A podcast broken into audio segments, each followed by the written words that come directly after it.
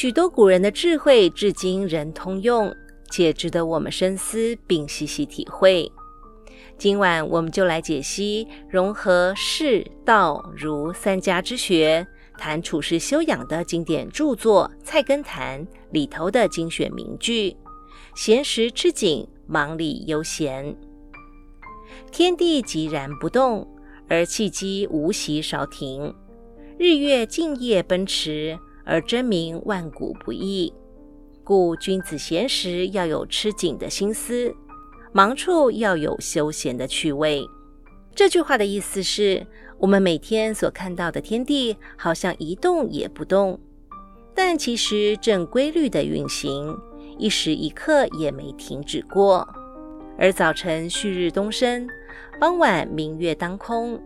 日月昼夜看似都在奔驰。其光辉却永恒不变，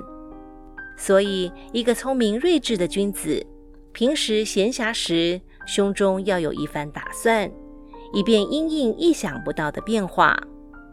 忙碌时也要做到忙里偷闲，享受一点生活中的乐趣。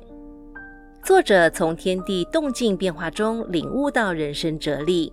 阐述了忙与闲之间的对比。其中闲时吃景有两层含义：一是珍惜时间，不让光阴虚度，为将来的事业打下基础；